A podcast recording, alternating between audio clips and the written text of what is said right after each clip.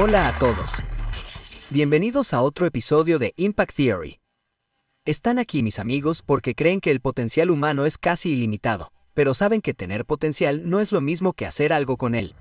Nuestro objetivo con este programa y con esta empresa es acercarlos a las personas y las ideas que los ayudarán a realizar sus sueños.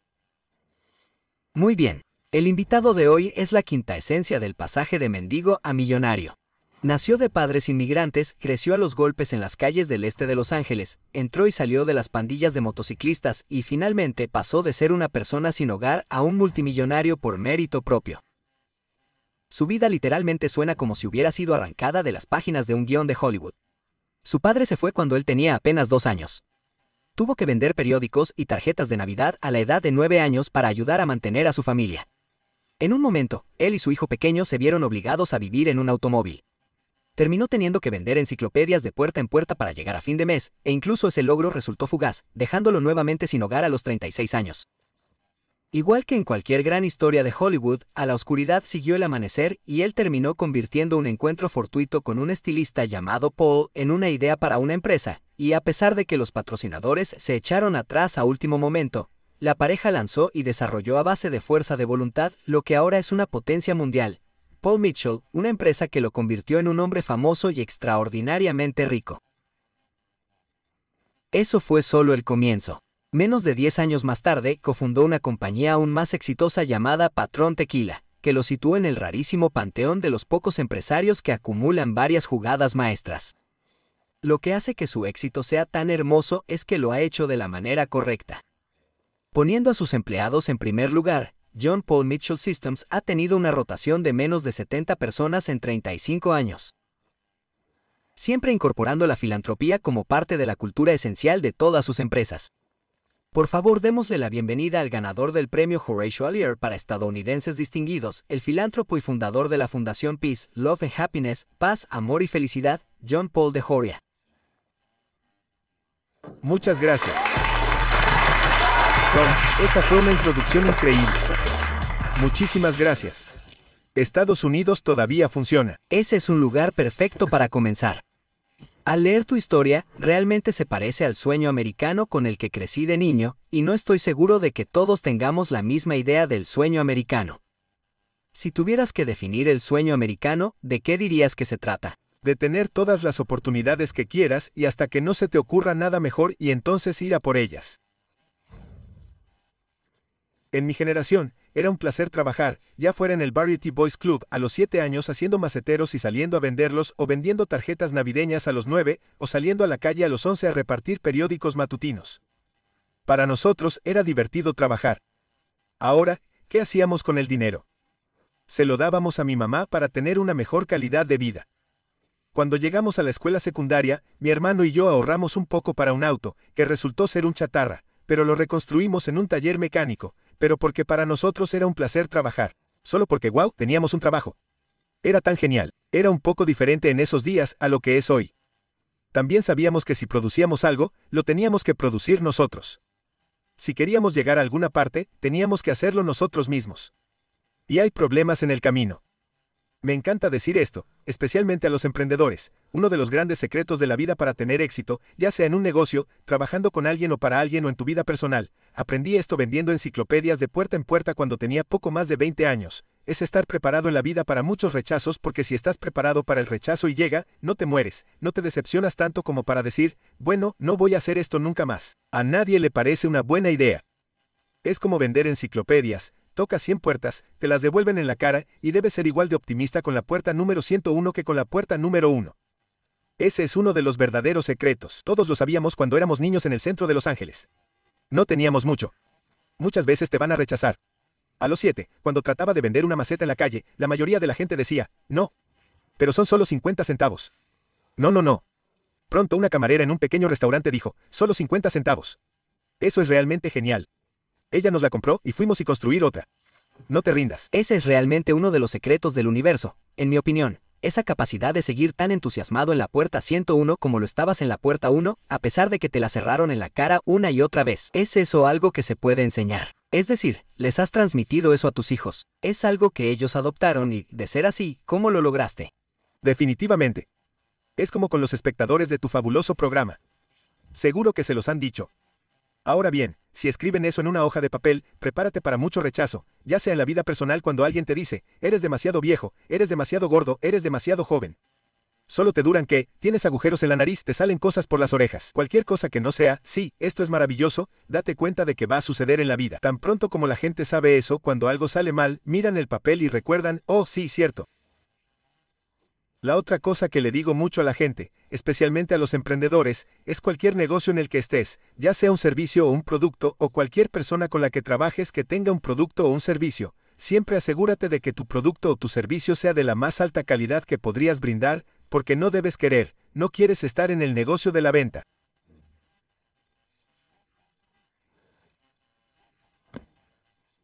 Debes querer estar en el negocio de volver a venderles. De acuerdo, tienes que decirle a alguien cuál es tu idea y para qué les va a servir, que sea algo que puedan necesitar, pero la calidad tiene que ser tan buena que después de eso quieran volver a comprarlo, o si es un artículo que se compra una sola vez, quieres que se lo recomienden a sus amigos. Si las personas piensan que sea lo que sea que estén haciendo, el negocio es volver a generar la demanda, ya sea que se trate de una relación personal, lo que sea que se les ocurra en este momento, les ocurrirá una y otra vez, habrá altibajos. Aquí está mi producto. Es tan bueno que lo vas a usar.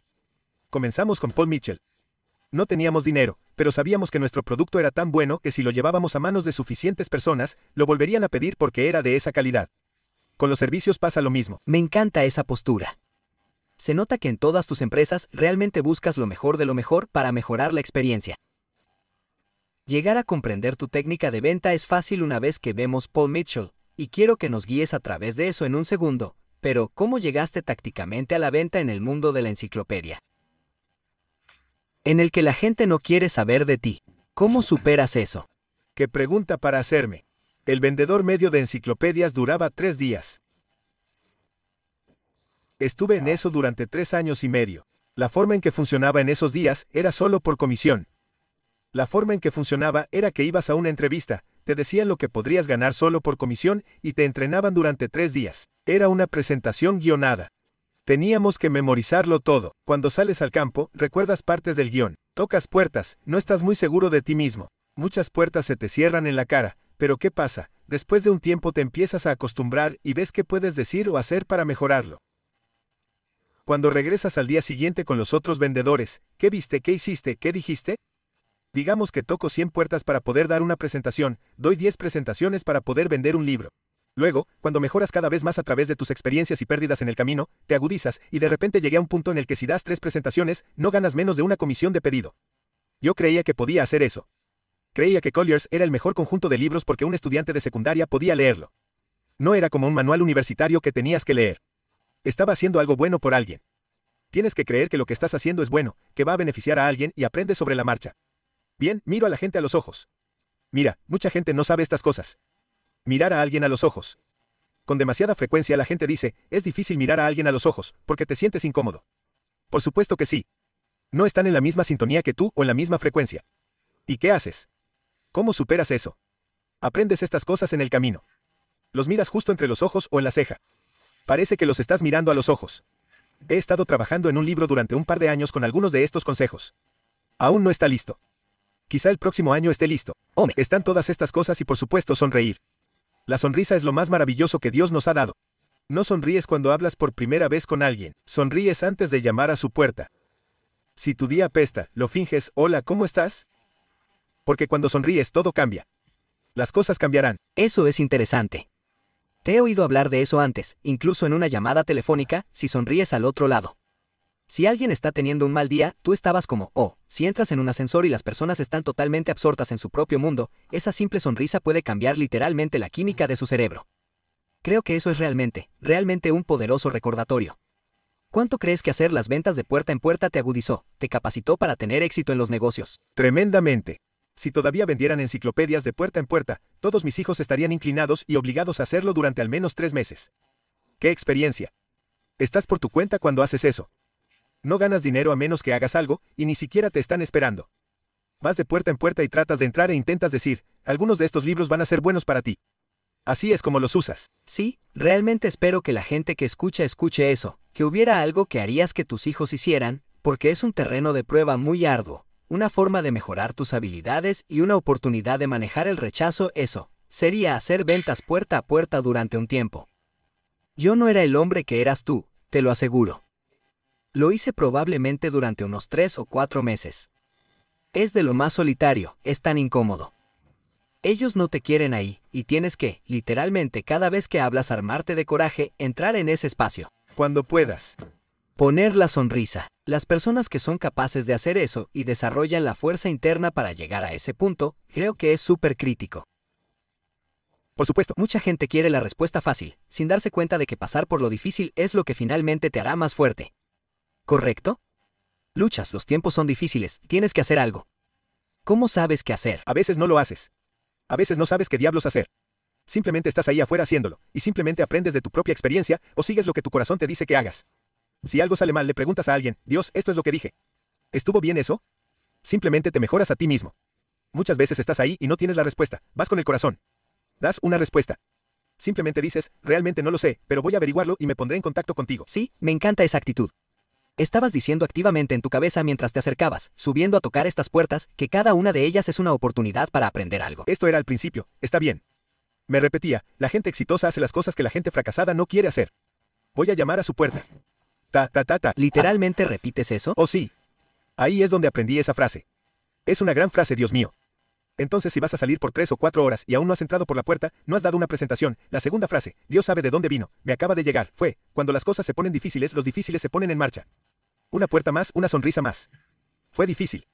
Creo que, incluso pasó una semana antes de que vendiera mi primer juego de libros, pero seguí adelante. Me encanta que no haya una fórmula secreta para tu éxito, que realmente han sido estos bloques de construcción básicos, convencerse a sí mismo para hacerlo.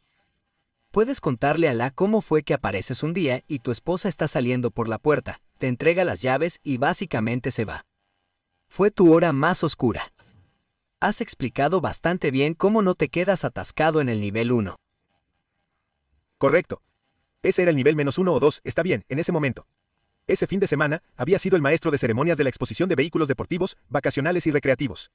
Tenía algo nuevo que hacer la semana siguiente. El poco dinero que teníamos en el banco, ella lo tomó. Ese cheque que venía de ellos no iba a llegar hasta dentro de una semana, y no hace falta decir que ella no había pagado el alquiler. Y yo no lo sabía, no había pagado la factura de la luz. En tres días estábamos fuera de allí. Estaba un poco deprimido. Creo que en ese momento, viniendo de un entorno en el que te encuentras con muchas cosas que son muy decepcionantes, solo miré, está bien, no tengo dinero.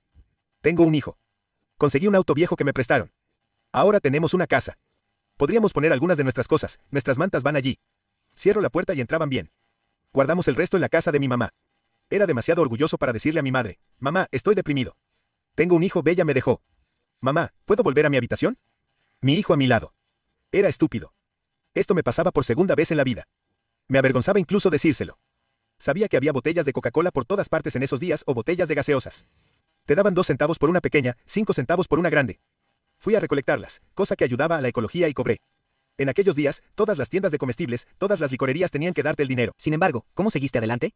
¿Cómo no? Está bien, estoy fuera del modo de supervivencia ahora, así que ahora estoy allí. La mayoría de la gente se queda allí para siempre. ¿Cómo llegaste al siguiente nivel y al siguiente y al siguiente? Para mí sabía que tenía que trabajar, además tenía a este niño pequeño. Lo dejaba a los dos años y medio en una pequeña guardería que en aquel momento era gratis. La ciudad en realidad tenía una. Salía y tenía que conseguir un trabajo. Yo y los otros muchachos con los que estábamos no teníamos trabajo. Sabía que necesitaba un trabajo para cuidarme a mí, a mi hijo, y algún día poder tener suficiente dinero para conseguir un departamento y seguir adelante. Planeaste cosas así. Dijiste está bien, listo el punto número uno. Departamento, trabajo, ¿cómo armaste el plan? El número uno fue solo durante el periodo de supervivencia, evitar decirle a mi mamá por lo que estoy pasando. De nuevo, era orgullo, estúpido orgullo. Luego, después de eso, fue una cosa la que llevó a la otra. Tenía una cosa, la parte de supervivencia estaba resuelta. Luego fue, está bien, ¿qué quiero hacer y cómo lo hago? Lo primero es que tienes que tener un ingreso. Tienes que tener un trabajo. Luego comienzas a armar algo y las cosas van acomodándose. Ahora, en el camino hubo trabajos que tuve en los que me despidieron por las razones más tontas del mundo, pero de cada uno de los que me despidieron aprendí algo. Había tres empresas en la industria de la belleza con las que trabajé. Yo era el vicepresidente de dos de ellas y el gerente nacional de la otra. A cada una de mis divisiones le fue muy bien mientras estuve allí. En un caso, yo era el entrenador de toda la empresa y crecieron un 50% y millones de dólares mientras estaba allí. Poco después, con 700 dólares comencé con John Paul Mitchell Systems. Dos años más tarde, algo pasó por mi mente. Vaya, hay algo llamado destino. Hay algo llamado tu destino. Si no lo haces tú, sé abierto, quizá el destino podría hacerlo por ti. Si no hubiera trabajado para las tres empresas, habría sido imposible iniciar John Paul Mitchell Systems con 700 dólares o cualquier cantidad de dinero. Cada empresa, reflexioné, me enseñó cosas diferentes. Uno sobre la industria de la belleza y la distribución, la otra sobre la fabricación de productos o traer a los mejores artistas, la otra sobre cómo hacer estas botellas, estos productos, dónde conseguirlos. Las tres fueron peldaños para mí y nunca lo supe. Volvamos, Tom, a lo que estábamos hablando del rechazo, de prepararse para mucho rechazo. Si cada vez que algo sale mal y te rechazan o rechazan algo, si uno pudiera recordar eso, prepararse para ello. Esto fue una sorpresa. Fue una sorpresa para mí.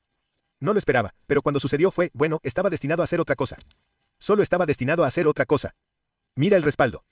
Nuestro patrocinador se retiró. Necesitaba medio mm. millón de dólares. ¿Para Paul Mitchell? Para iniciar John Paul Mitchell Systems. Sí, sí, esta historia es increíble. Tenía que tener medio millón de dólares. Lo sabía. Nuestro patrocinador se retiró en el último minuto. Nunca recibí un centavo. Dejé de hacer todo lo que estaba haciendo. ¿De qué último minuto estamos hablando aquí? Ese mismo día. Teníamos que pagar por el arte de tapa mil dólares. Luego estaba la serigrafía, la compañía de botellas, la llenadora. Todo se montó con crédito a 30 días, porque me conocían en la industria. Me fue bien.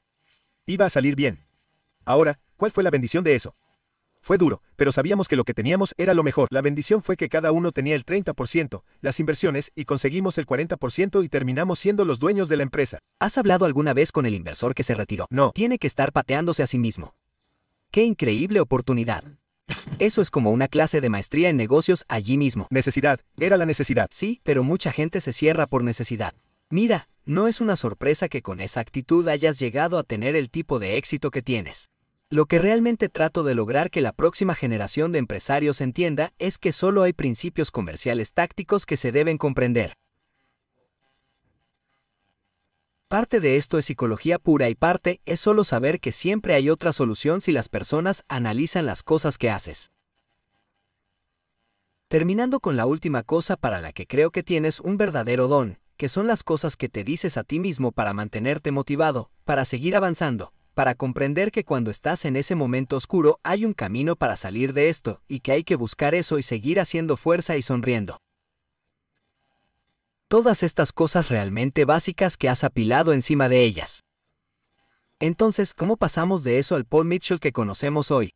Obviamente, estábamos al día durante los primeros dos años, pero sabíamos que teníamos lo mejor del mercado. Seguimos trabajando y trabajando en eso, diciéndoles a los peluqueros, seremos los primeros en cumplirte. La mayoría de las personas han ido a la industria de la belleza y han dicho, oye, solo estaremos en salones. Muchas empresas, de repente están en grandes almacenes o en farmacias y supermercados. Seguimos diciéndole a la gente, si alguna vez todavía lo hacemos hoy, ven a Paul Mitchell en cualquier farmacia o supermercado, es una falsificación o del mercado negro. No lo ponemos ahí. Solo lo ponemos en los salones. La demanda de Paul Mitchell excede donde podría conseguirlo. Es solo en salones, y tal vez solo en el 10% de todos los salones. La gente quiere lo mejor que hay y la gente podría pagar la venta al por menor completa en el salón de Paul Mitchell, ponerlo en el estante de su farmacia, subirlo dos dólares y vender cada botella que tienen porque la gente no sabe cuánto cuesta, simplemente saben que es algo muy, muy bueno. Nos mantuvimos con lo que teníamos y siempre nos aseguramos de que cualquier producto nuevo que sacáramos fuera el mejor posible. Lo interesante de la industria de la belleza y la calidad es que mis primeros tres productos siguen siendo algunos de los más vendidos. Los hemos tenido por casi 37 años. Es de esa calidad. Asegúrense de que su servicio o su producto sea lo mejor posible. Además, devolvimos en el camino. Devolvimos en el camino. Fuimos los primeros en nunca probar en animales y decir, no puedes. Fuimos ridiculizados. Nuestros competidores nos menospreciaban porque lo estaban haciendo. 10, 15 años después, hicieron que alguien más lo hiciera para poder decir, nosotros no lo estábamos haciendo. Ayudamos a cambiar las cosas y nos sentimos muy orgullosos de haberlo hecho. Mantuvimos nuestros valores y los mantuvimos solo en el negocio y nos dimos cuenta de que no hay nada gratis. Seguimos trabajando. Parece que tienes un conjunto interno de valores muy fuerte. ¿Cuándo empezó a tomar forma eso en términos de políticas que podrías implementar en la empresa? Fue enseguida. ¿Eso tomó tiempo? Cuando trabajé para otras empresas, algunas de ellas, sin mencionar ningún nombre, eran tan malas. Trataban a la gente a la antigua, yo soy el jefe, esto es lo que vas a hacer porque yo soy el jefe. Hubo momentos, por ejemplo, en los que tal vez tenías un dólar para el almuerzo. No se puede conseguir mucho por un dólar. Simplemente sabía que así era yo, y si tuviera una empresa de la que tuviera el control, por Dios, todos serían tratados de la forma en que yo quería que me trataran. En el momento en que nos lo pudimos permitir, todo el mundo tuvo almuerzo gratis. Tanto si tenías dinero como si no, tienes almuerzo gratis. Nosotros lo pagamos por ti. Carpool, pagaremos por eso. Empezamos a hacer cosas por la gente que hubiera deseado que hubieran hecho por mí. Tal vez eso es parte del destino. Tal vez porque muchas cosas en el camino no fueron tan buenas, que a medida que las cosas comenzaron a mejorar, fue tan fácil para mí compartir con nuestra gente, era tan fácil hacerlo. La gente a veces no ahorraba dinero. Tan pronto como pudimos, comenzamos a compartir las ganancias y al final de cada año, tomaremos esa participación en las ganancias y la pusimos en un fondo de jubilación para ellos. Es tuyo. Es tuyo. Si estás aquí tantos años, es tuyo sin importar a dónde vayas. Es tuyo. Ese es tu dinero. Es realmente increíble. ¿Cuánto crees que ese tipo de enfoque de regla de oro ha contribuido a su tasa de rotación ridículamente baja, que literalmente no tiene precedentes? Eso es una locura. Intento tratar a las personas exactamente como les gustaría que las trataran, exactamente como me hubiera gustado que me trataran a mí. Estoy feliz con mi gente, me doy cuenta de que mi gente es la empresa. Si se va mi gente, Dios mío, se va la empresa. Las personas son tu empresa y cuidan al cliente. El cliente siempre tiene la razón pase lo que pase, entonces, ¿qué hacemos para que el cliente esté más contento? Si alguien es infeliz, tratamos de descubrir por qué y por qué tratan a las personas de esa manera, nosotros los amamos. Caminas en nuestra empresa y hay amor. Si vas a la recepción aquí en Century City, esta chica tiene la mayor bendición. Hola, bienvenido a John Paul Mitchell Systems. Ella ama lo que hace. Nuestro gran problema es que no tenemos rotación. Tenemos tanta gente que quiere trabajar para nosotros, y la cosa es que tienes que esperar a que alguien muera. Ahora, a medida que crecemos, agregaremos uno o dos, obviamente a la vez. Por supuesto, somos bastante grandes ahora porque estamos en 96 países. Patrón es igual. Estamos en alrededor de 130 países en el mundo, e incluso cuando fui a visitar a nuestra gente en México, a nuestras instalaciones donde hacemos patrón, está hecho con amor. Tenemos alrededor de 1.800 personas allí, y les pregunté a varios de ellos, ¿les molesta lo que está pasando en los Estados Unidos donde pueden cerrar más de la frontera? ¿Quieren ir a Estados Unidos? Todos a los que pregunté dijeron, ¿estás bromeando? Tenemos almuerzo gratis aquí. Trabajamos de noche, cenamos gratis aquí. Eres tan amable con nosotros. Nos pagas buen dinero. No, estamos bien aquí. No queremos ir. Así es como cuidas a las personas en cualquier parte del mundo. No los mandas. Los incluyes en lo que estás haciendo. ¿Cómo sistematizas eso? Porque lo entiendo si estás allí todos los días. A todos los que he oído hablar de ti y algunos de ellos son personas que conozco, todos dicen que simplemente eres así. Lo que muestras en cámara es lo que eres. Así es como eres. Hay una calidez en ello, hay una sensación de amor y aprecio. ¿Cómo sistematizas eso? ¿Cómo te aseguras de que impregna tu empresa cuando no estás allí? Hacemos saber a todas las empresas lo que hacemos y por qué lo hacemos. Tenemos una cultura. Te daré un ejemplo. Tenemos, oh Dios, casi 120 escuelas Paul Mitchell en todo Estados Unidos, escuelas de cosmetología. Cada una de ellas tiene que estar involucrada en nuestra cultura. Aprendes a ser un gran peluquero, un estilista, un gran colorista, pero tienes que ser parte de la cultura. Recaudan dinero. Cada escuela que tenemos tiene que recaudar dinero cada año. Parte de ese dinero va a la comunidad local, parte a la nación y parte al mundo. Aprenden en la escuela mientras es bueno dar y ayudar a los demás. También aprenden cuáles son nuestros principios. Ahora en John Paul Mitchell Systems inauguramos un puesto muy singular. La señora que lo ocupa se llama Mara Gordon. Es nuestra embajadora de la cultura corporativa.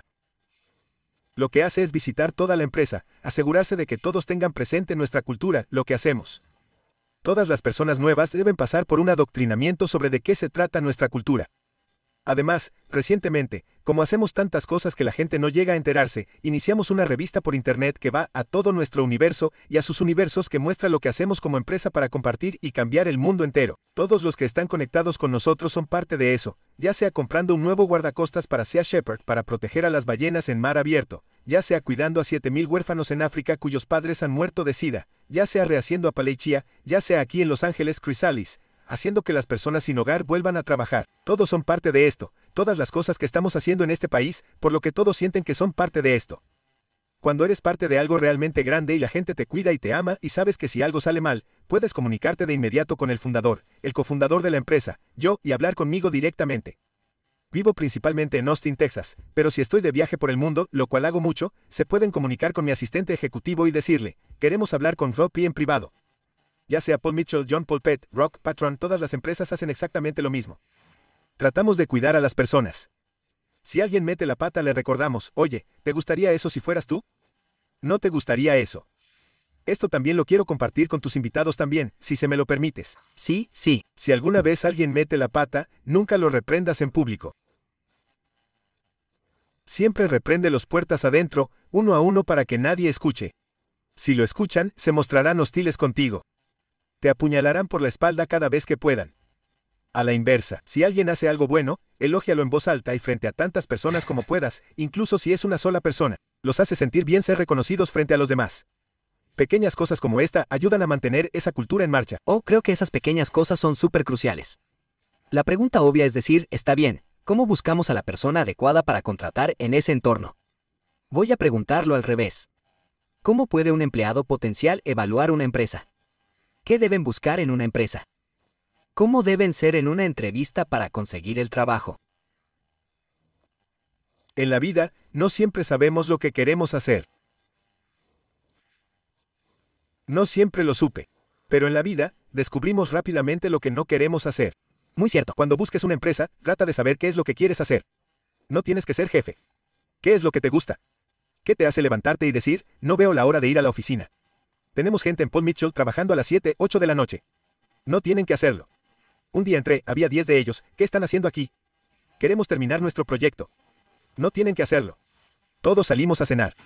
Era como Dios, porque les encanta lo que están haciendo. Una es averiguar lo que quieres hacer y luego tratar de averiguar todo lo que puedas sobre la empresa. Ahora, si te conectas a Internet, no habrá nada más que cosas bonitas o en los periódicos, pero si tienes la oportunidad de hablar con ellos, cuando vayas a la entrevista, simplemente pregúntales, si no te importa, habla con un par de personas. La recepcionista es una gran persona. Cuando entras, ¿cómo te va? ¿Te gusta trabajar aquí? ¿Es un lugar agradable o solo muy profesional? Nadie te va a regañar por eso. Ve seguro a tu entrevista, mucha gente no tiene la confianza suficiente para hacerlo. Es una cosa pequeña. Mira a la persona a los ojos o mírala entre los ojos, en las cejas, si no puedes mirarla a los ojos, ¿de acuerdo? Relájate. Cuanto más tenso estés, cuanto más intentes hacerlo perfectamente, más distancia vas a generar. Ves eso todo el día. Entra y sé tú mismo. Si te contratan por ser tú mismo, te va a gustar. Si te contratan por ser otra persona que llega a la entrevista, no serás feliz. No te están contratando a ti. Sé tú mismo. Si fluye, te hacen preguntas, tienes las respuestas correctas, es lo correcto para ti, estás listo. Si no funciona mientras te entrevistan, para ti o para la otra persona, no es lo correcto para ti. Quizás hay algo más esperándote. Tu destino podría estar en otra parte. Sí, muy cierto. ¿Cuándo empezaste a pensar en la filantropía? Porque al principio estoy seguro de que solo intentabas hacer despegar el negocio. Pero realmente parece fundamental en tus empresas. ¿Cuándo se cristalizó realmente en un, estas son las causas que nos importan, esto es lo que les vamos a darle a la gente? Otra hermosa pregunta. Empezó cuando no tenía nada. A los seis años, mi madre nos llevaba a mi hermano y a mí al centro de Los Ángeles, a los grandes almacenes, en Navidad, a los pequeños trenes, a las marionetas. Pensamos que éramos los niños más geniales por ver eso. Yo tenía seis años en ese momento. Mi mamá nos dio a mi hermano y a mí un centavo, y es algo que nunca olvidas. Ella dijo, muchachos, quiero que cada uno de ustedes tenga esta moneda de diez centavos. Acérquese y póngala en el balde rojo de ese hombre que toca la campana, y lo hicimos. Dijimos, mamá, ¿por qué le dimos un centavo a ese tipo? Bueno, yo soy mayor que tú. En aquellos días, una moneda de diez centavos podía comprar dos Coca-Colas grandes o tres barras de chocolate. ¡Wow! Eso fue hace un tiempo. Ella dijo, muchachos, es porque ese es un grupo llamado el Ejército de Salvación y ayudan a las personas que no tienen hogar ni comida, dijo, y queremos hacer algo. En la vida, siempre habrá alguien que tenga menos que tú. No lo olviden, muchachos. Este año solo podemos permitirnos un centavo, porque no teníamos mucho. Pudimos habernos comprado algo, pero decidimos hacer algo, y si no hubiéramos tenido esos centavos, me hubiera ofrecido como voluntaria, a tocar la campana con él. Siempre haz algo en la vida si puedes, ya sea con tu tiempo o dinero para ayudar a alguien más. Nunca olvidé eso. Simplemente es parte de la cultura que empezó mi mamá. ¿Cuáles son algunos de los momentos de mayor impacto emocional para ti como parte de tu filantropía? Creo que ir a África por primera vez y conocer a algunos de los 7.000 niños de 12 años de edad cuyos padres han muerto de sida, por lo que los niños están abandonados. Todos los niños son llevados a varios orfanatos donde los alimentamos, los protegemos, los educamos. Uno de los momentos más conmovedores fue mientras estaba allí, tuvimos una sesión de fotos. Trajimos a los huérfanos. Fue una sesión de fotos que hicimos, una campaña de un año. Teníamos a todos estos niños africanos en nuestras manos. Un niño pequeño, supondremos que su edad era de un año y medio, dos años, era el único que no sonreía. La historia detrás de él fue que lo sacaron de un bote de basura el día anterior. Vaya. Abandonado cuando se iban. Dijeron, bueno, no, y lo trajeron con ellos allí y el niño estaba desconcertado. Un bote de basura estaba muy flaco. Los otros niños estaban comiendo barritas de chocolate que les dieron y bebiendo gaseosas. Antes de irnos de la sesión de fotos, tomó una gaseosa y se la bebió y lo abrazamos y el niño sonrió. Era como si salieran lágrimas de mis ojos. Simplemente hermoso. Si puedo compartir esto también con tu gente. Sí. Es una lección muy bonita para aprender a dar. En la vida, siempre que puedas hacer algo por alguien más y no pidas nada a cambio, ni siquiera un gracias, nada, solo hazlo porque hay que hacerlo, obtendrás el mayor placer que tendrás en tu vida, el mayor placer. No hay droga, nada que supere eso, y sé de qué se trata el placer. Soy un niño de los años 60. Como sea, pero es el subidón más grande del mundo, el subidón más grande del mundo. Nada supera eso. Cuéntame un poco más sobre Groa Palichia. Tu sistema allí es bastante interesante. Es el, no le des un pescado a un hombre. Enséñale a pescar. Oh sí. Comenzó alrededor de 2010, cuando la gente tenía hambre, con cupones de alimentos. Descubrí a través de uno de los miembros de mi personal que había alrededor de 150.000 familias con cupones de alimentos. Dije, déjame tratar de hacerme cargo de la mitad de ellos si puedo, al menos. Me asocié con Berea College para que me ayudaran. Pagué por todo. La idea era ir al país donde está esta gente, tratar de llegar con iglesias, centros comunitarios, y yo pagaría el riego, las semillas, todo.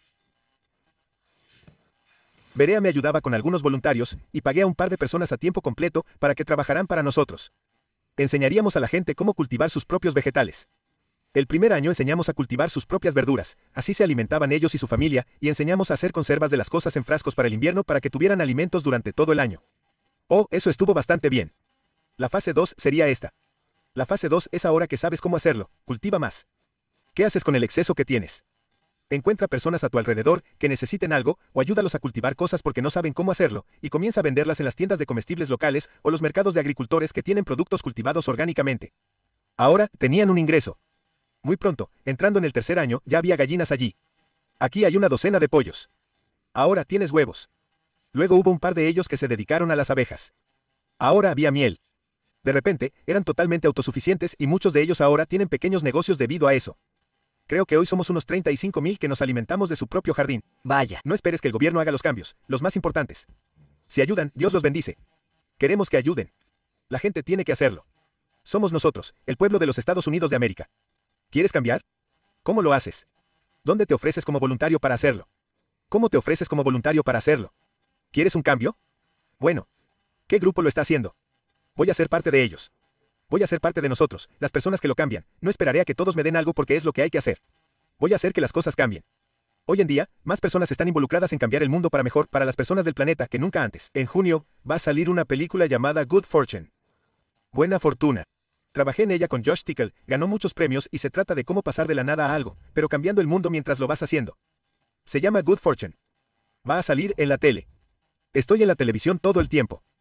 Sus principales estaciones de vez en cuando me invitan y me dicen, JP, usted representa el 1% de todas las personas. ¿Qué piensas de esto? Eres el 1% y el 99%. Piensan que deberías pagar más impuestos. ¿Qué opinas?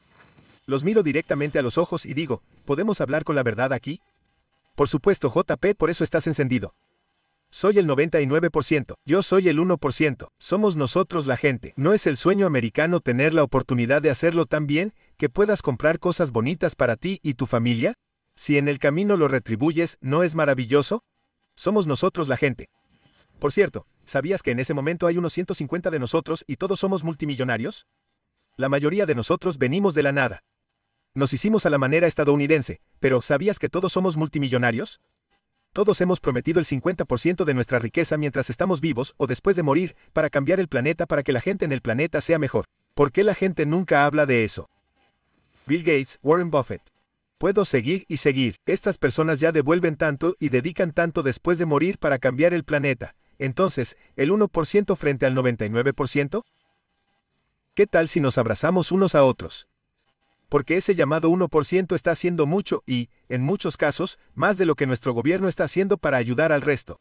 Si tuvieras un amigo ultra exitoso que se le acercara y te dijera, está bien, mira, ahora es el momento de que realmente hagas algo significativo con mi dinero, ¿qué lo alentarías a hacer? En primer lugar, ¿qué es lo que más te molesta del planeta, ya sea tu país, tu ciudad o el mundo? ¿Qué es lo que más te molesta cuando escuchas algo? ¿Qué ves mal que te encantaría cambiar aunque sea un poco si pudieras? ¿O ves algo grande? ¿Qué toca tu corazón? No lo que se ve bien. Si hago esto, me veré como un héroe. ¿Qué toca tu corazón? Sí, me encanta eso. ¿Crees que hay principios empresariales que deben aplicarse a algunas de las cosas más orientadas a causas? Creo que cuando la gente piensa en un emprendedor, por lo general piensa únicamente en las ganancias, por lo que cuando se trata de ONG y organizaciones sin fines de lucro, es como, bueno, realmente tiene sentido. Para mí, es como si lo que realmente necesitamos para hacer el cambio es el dinero, sin duda, pero también son personas que saben cómo pensar como lo que estás haciendo con Grow Up Alechia, donde lo está convirtiendo en algo que se vuelve autosuficiente. Exactamente, y la forma en que lo hacen es tomar a alguien como tú, cualquiera, ¿Hay alguna organización benéfica que realmente te guste? Existe una gran posibilidad de que no se administre de la forma en que administraría un negocio con fines de lucro. ¿A qué te dedicas? Entra allí y ayúdalos. Así es como comercializa, porque su producto es su caridad. Ese es su producto, su causa. ¿Cómo hago para que esto se difunda a más personas? ¿Cómo puedo hacer eso? ¿Cómo lo hago dentro del presupuesto que tenemos? ¿Cómo me expando dentro del presupuesto que tenemos? Si necesitamos más dinero, ¿cómo ayudo creativamente a recaudar más dinero para que llegue a una buena causa en el otro extremo? Con demasiada frecuencia la gente de negocios se involucra y no piensa, bueno, déjame ayudar a que la organización funcione mejor. Esa es una buena manera en que pueden ayudar. Una pregunta súper aleatoria para ti. ¿Cuáles son las tres cosas que les enseñaste a tus hijos que crees que los han ayudado a tener éxito? Uno es estar preparado para mucho rechazo. La otra es cualquier servicio o negocio en el que estén involucrados, lo que sea que hagan, asegúrense de que sea de la mejor calidad posible, y siempre recuerden, niños, y lo hacen, el éxito no compartido es un fracaso. Me encanta esa cita. No malcriamos a nuestros hijos. Cuando mis hijos crecieron, incluso el último que ahora tiene 19 años y medio, cuando tenía 12 y nos iba bien en el negocio, su mesada semanal era de 12 dólares. Cuando tenía 13 años, le daba 13 dólares, pero entre los 13 y los 14 se sentó con papá y dijo, papá, naciste hace mucho tiempo. Él dice, me das 13 dólares. Papá, voy al cine una vez compro una Coca-Cola o cualquier gaseosa, no de local, nada y se acabó el dinero. No me queda más dinero, papá. Dijo, dame más. Le dije, hijo, ya sabes, tienes razón, aquí tienes, así que lo subí a 20 dólares. Ninguno de mis hijos, gracias a Dios, ninguno es un malcriado. Trabajan. Saben el valor de un dólar. ¿Les hiciste tener un trabajo? ¿Había algo? Su trabajo era estudiante de tiempo completo, y si podían estudiar, genial. Si no podían con eso, los llevaba a trabajar conmigo o algo así. Algunos de mis hijos simplemente hicieron algo por su cuenta. Luego, una vez que por supuesto pudieron tener un trabajo regular, comenzaron a buscar trabajo por su cuenta. Uno de ellos, el mayor, está comenzando su propio pequeño negocio sin dinero, tratando de que un artista vaya a un salón y los capacite y obtendría un poco de dinero en el medio. Es increíble lo que hacen. Michael Line, mi hija de 32 años, es brillante y es vicepresidenta de John Paul Mitchell Systems. Eso es otra cosa también. Si tienes hijos, este es un buen ejemplo. Le dije, Mikey ve y empieza como recepcionista. Ella dijo, no. Voy a ir a trabajar en el almacén. Voy a pasar por todos los puestos de trabajo de la empresa. Espectacular. En realidad. Genial. Se quedó allí hasta que lo aprendió y lo revisó todo. Será mejor que creas que nuestra gente la ama. Oh, por supuesto. Dios mío, ella nos conoce. Luego, hace varios años, se convirtió en nuestra directora de desarrollo futuro. ¿Correcto? Lo hizo tan bien que todos la amaban. Mi propio presidente dijo, deberías ascenderla a vicepresidenta. Así es ella. Es muy muy interesante, porque los imagino a todos siguiendo las 4P y asegurándose de tener el mejor producto. Sí, son las 4P, son las 4P, ya lo entendiste, profit, beneficio, people, gente, positive, positivo y planet, ayuda al planeta. Me encanta ser positivo. ¿Cómo llegó eso a la lista? De todas las cosas en el mundo que podrías decir que son como los secretos, ser positivo es una de las principales cosas que la gente necesita hacer. ¿Cómo se te ocurrió eso? En la vida, ya sea en lo personal o en las personas que me rodean, cuando ves personas que son positivas, ven lo bueno de algo malo que sucedió. Se mueven por la vida más rápido. Son mejores y la gente quiere estar cerca de estas personas. Con demasiada frecuencia, la gente chismea. La persona chismosa quiere estar cerca de la otra persona que chismea, pero no se dan cuenta que cuando chismeas, estás diciendo algo que escuchaste sobre otra persona. Le estás diciendo a todo el mundo. Y si parte de eso estaba mal, vas a salir y decirle a cada persona a la que le dijiste esto, lo siento. Me equivoqué. Dile a todos los que les dijiste, no va a suceder. Son cosas sobre las que aprendes.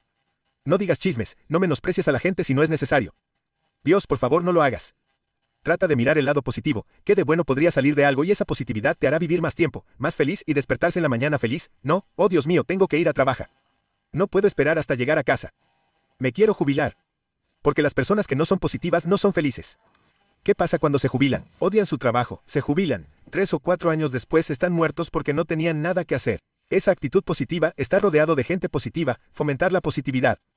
Si te encuentras caminando por ahí quejándote todo el tiempo, alrededor de personas que se quejan mucho, hombre, muévete o simplemente trata de hacer algo diferente. Cambia tu vida siendo positivo y con una actitud positiva. Encontrar algo positivo en algo malo te hace buscar soluciones. Cuando estaba deprimido y en la calle, está bien, am. O botellas de refrescos. Consigamos las botellas de gaseosas, cámbialas. Me encanta, porque hasta que dijiste eso sabía que las personas que escuchaban estaban pensando, bueno, es fácil para ti ser positivo. Eres multimillonario, pero el hecho de que fueras positivo incluso cuando recolectabas las botellas para reciclar, comiendo por 99 centavos. Eso es increíble.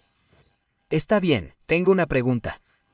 En el entorno actual, donde el panorama empresarial está tan saturado y parece que ya no hay más buenas ideas, ¿cómo se puede entrar, crear espacio y construir una empresa en el entorno actual? La mejor manera de explicarlo es haciendo algo. Tomemos un gran negocio en todo el mundo, uno de los más grandes, las telecomunicaciones. Tienes compañías telefónicas gigantes, tienes servidores en tu teléfono celular. Es casi como un estilo de vida ahora, ¿verdad? ¿Cómo entra alguien en esa industria y de repente tienes a todos los gigantes a los que te enfrentas que tienen millones y miles de millones de dólares? ¿Cómo lo haces? Miras lo que le falta a la industria y atraes a la industria hacia eso. Te daré un ejemplo. Es una de mis últimas empresas, Rock ROK Mobile, Rock Mobile. Lo creas o no, encontramos los intersticios y te diré cómo lo hicimos.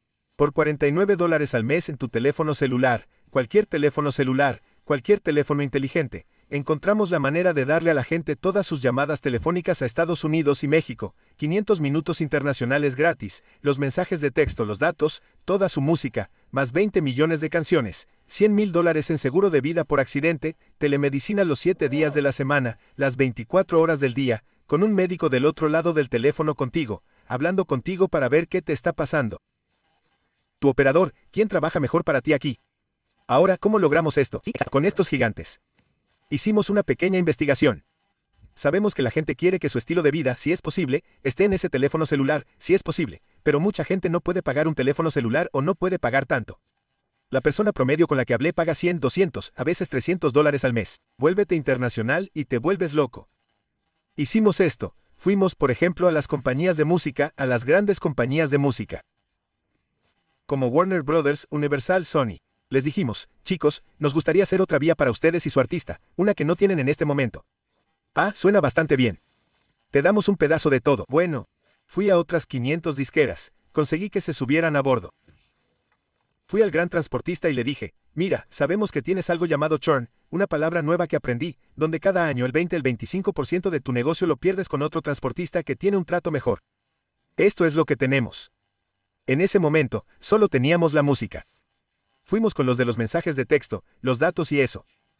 Dijeron, sí, probablemente podríamos recuperar a algunas personas con eso. Luego pudimos ir a las compañías de seguros y decir, estamos prediciendo que vamos a tener todos estos millones y por cierto, sacamos una patente. Tenemos la patente de una aplicación que tendría, ya sea un seguro médico, cualquier tipo de seguro, allí. Poco a poco, todos se involucraron. De repente, ahora estamos en las telecomunicaciones de una manera muy, muy grande. La mejor parte es esta. ¿Cómo vuelvo a mi empresa para ayudar a esas personas? El Variety Boys and Girls Club en East LE, que pagaban 25 centavos por un pedazo de madera y lo vendían a 50 centavos como una gran maceta de madera? Pensamos, vamos a ayudarlos. Ayudemos al centro de la ciudad de Nueva York. Ayudemos a Harlem. Ayudemos a la gente. Lo que estamos haciendo en este momento con nuestras ganancias, es decir, niños, queremos ayudarlos a tener una buena mesada, así que si lo desean, tienen el servicio para ustedes o su familia o cualquiera que conozcas. Les daremos 5 dólares cada mes durante un año. Esa es su mesada. Si lo tienen 10 personas, son 50 dólares al mes. Si son 100 personas y las personas pueden cancelar cuando quieran, pero se quedan ahí, eso es 500 dólares al mes por un año. Es como tener algo tan bajo que todo el mundo lo quiere y lo necesita. Cambia el paisaje. Para nosotros, en volumen generará dinero, pero lo comparte en el camino. Cuando compartes el éxito no compartido es un fracaso.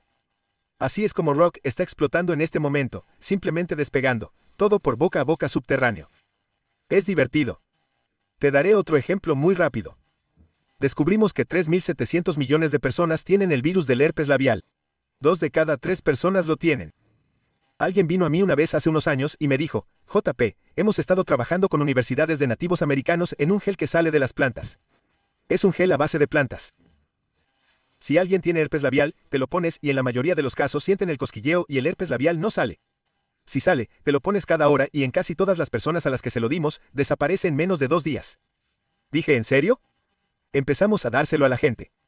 De repente la gente empieza a decir, oh Dios mío, esto elimina el herpes labial y es invisible en menos de dos días. Gasté millones de dólares haciendo los estudios doble ciego y todo lo demás. Ahora por menos de 30 dólares, alguien puede comprar un tubo de AUBIO. AUBIO es como se llama. AU por oro, BIO por naturaleza. AURBIO.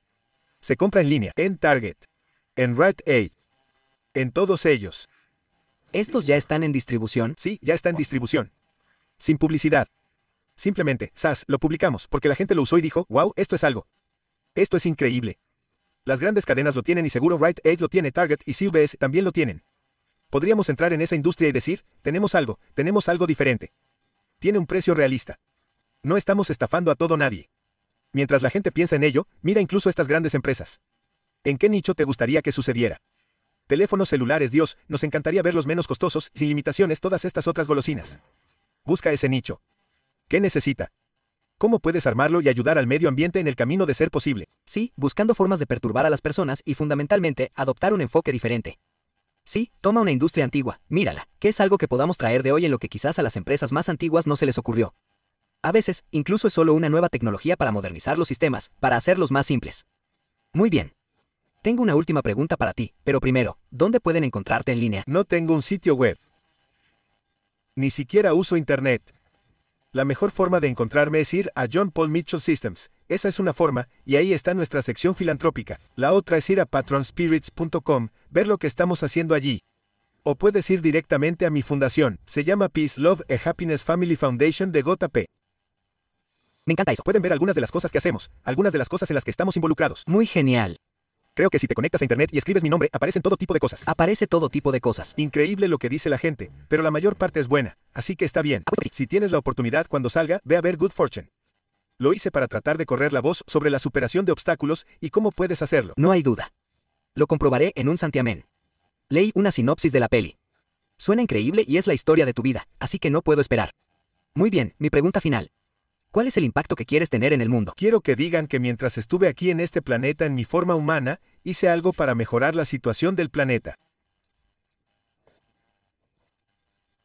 Pagaba un alquiler muy bueno y estaba feliz por eso.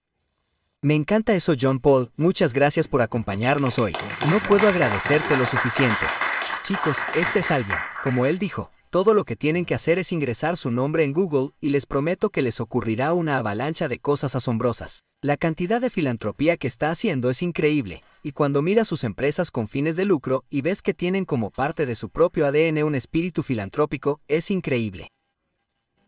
No me sorprende, aunque matemáticamente no puedo hacer que tenga sentido. No me sorprende que haya tenido una rotación tan baja.